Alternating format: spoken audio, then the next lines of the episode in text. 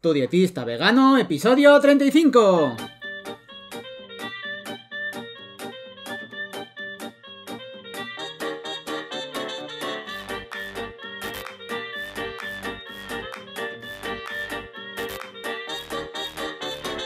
Hola, ¿qué tal? Muy buenas a todas y a todos. Bienvenidas y bienvenidos al podcast de Tu dietista vegano, el podcast en el que yo, Sergio Guayar, voy a comentar conceptos, estrategias, mitos y noticias sobre nutrición y veganismo. En resumen, cómo una alimentación más vegetal puede ser, entre otras cosas, muy beneficiosa para tu salud.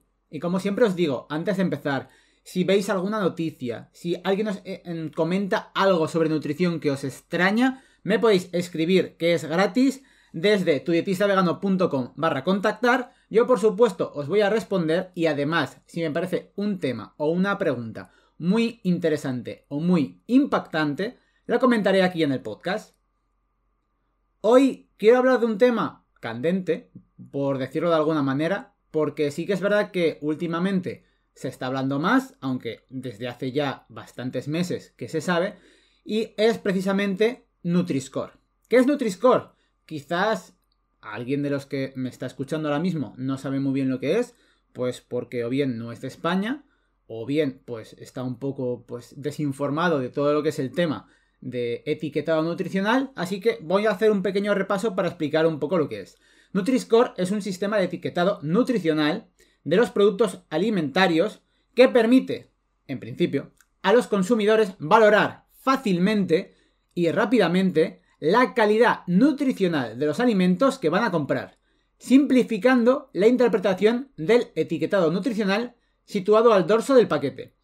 Yo creo que le dediqué un capítulo a precisamente a cómo interpretar etiquetas, cómo leer etiquetas, qué puntos hay que tener en cuenta, pues precisamente para eso, para cuando eh, tú estás leyendo esa información, qué es lo que tienes que, pues, un poco interpretar.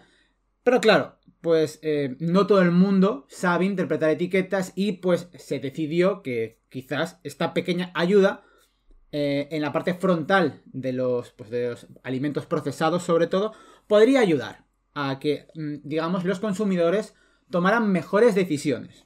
Sigo comentando un poco lo que es el Nutri-Score. Bueno, se espera de este sistema que eh, incitará también a pues, las empresas a mejorar la composición de sus productos alimentarios. Si no sabéis cómo va el sistema de Nutri-Score, es como un logo, es como una especie de semáforo que va de verde oscuro, verde claro, va pasando por amarillo, naranja y luego rojo, y también está ordenado de la A a la E. O sea, A, B, C, D, E. Siendo la A el verde oscuro, digamos que los productos que tuvieran la etiqueta de la A son eh, mejores que, bueno, productos que tengan pues esa E. Y eh, el sistema, por así decirlo, con el cual eh, pues se ordena a los productos es en base a varios factores.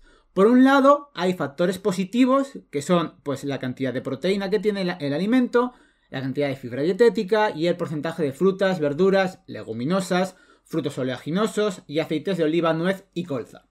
Eso sería que si tienen, digamos, mm, pues cosas de, estos grupos, le dan puntos positivos. Y hay cosas que quitan los puntos, o sea, que da puntos negativos. Que son precisamente, pues, eh, las calorías, si un producto es muy calórico, las grasas saturadas, los azúcares simples y el sodio, o bueno, la sal, para que nos entendamos. Entonces, el Nutri-Score, eh, en principio, solo se aplica a productos procesados envasados. Y otra cosa que hay que tener en cuenta es que el Nutri-Score no sirve para comparar alimentos muy distintos entre sí. Es decir, no es lo mismo comparar un dulce, una bollería, por así decirlo, con mm, pues otro producto como podría ser una crema de verduras.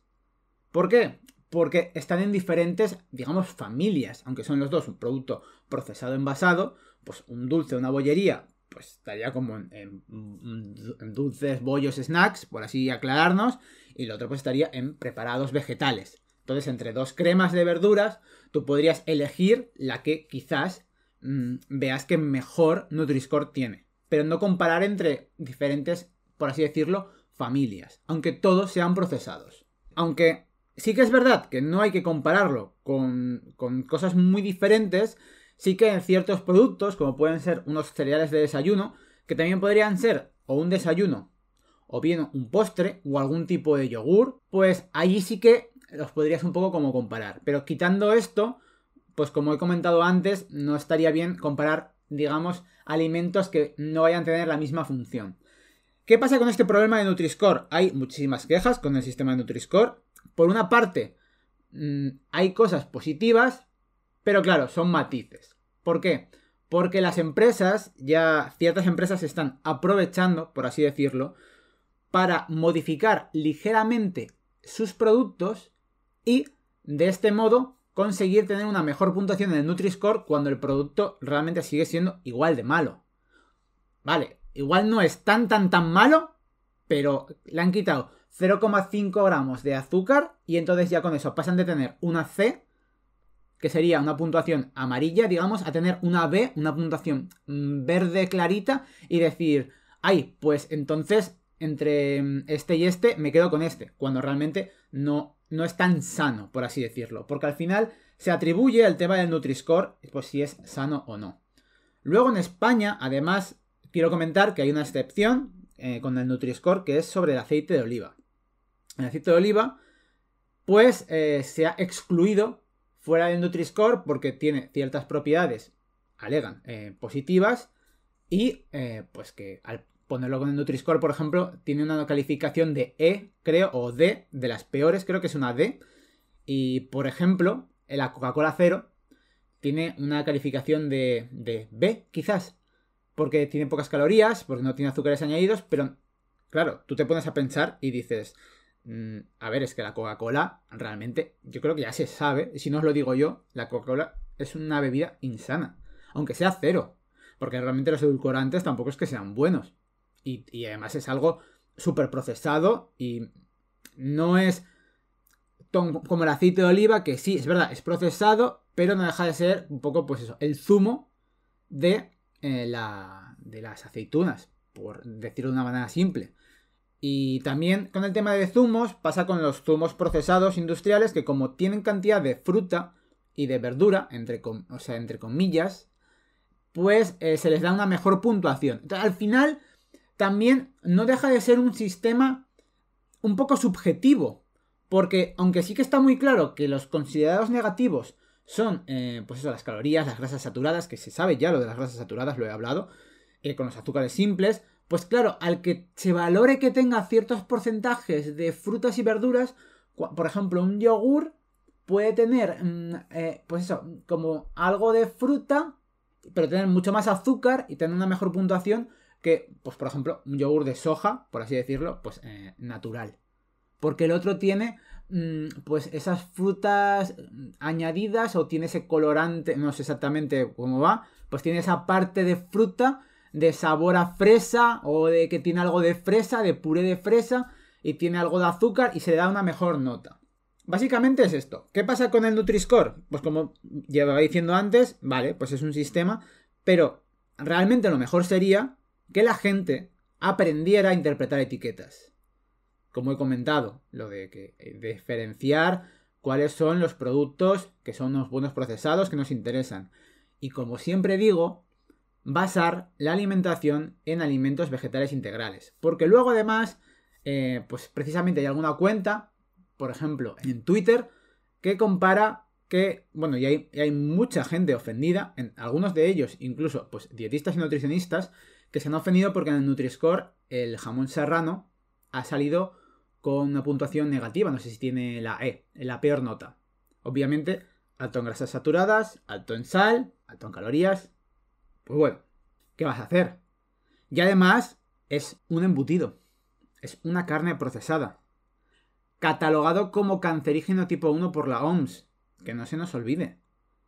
Entonces, claro, luego había gente ofendida porque además lo comparaba con una hamburguesa Em, de estas sustitutivas de carne, que como sí que es verdad que tiene fibra, tiene proteínas y tiene tal, esa hamburguesa tiene una nota de, de una A.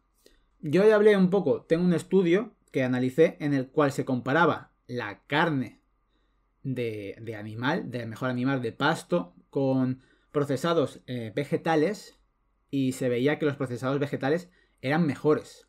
Pero bueno, tampoco me quiero meter aquí en materia, pero es eso, es un sistema de etiquetado, pero pues que no es el mejor.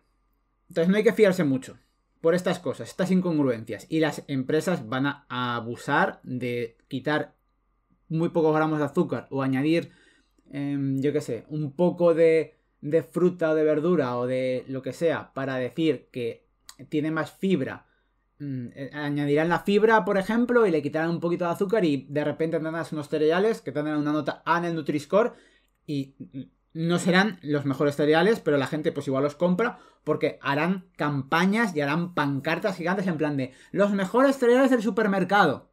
Ahí es el punto que quiero llegar. No os engañéis, es verdad que puede ayudar un poquito, pero lo mejor sería aprender a leer e interpretar etiquetas. Nada más, que no me quiero enrollar demasiado. Muchas gracias por haber escuchado el podcast, muchas gracias por compartirlo, ya sabéis que tenéis las notas del programa en tudietistavegano.com barra 35, también muchísimas gracias por suscribiros desde Spotify, desde Apple Podcast, desde Evox, por escucharme desde Google Podcast o desde mi web, desde cualquier parte. Nada más, que muchas gracias por estar ahí al otro lado aguantándome y que nos veremos en el próximo episodio. Adiós.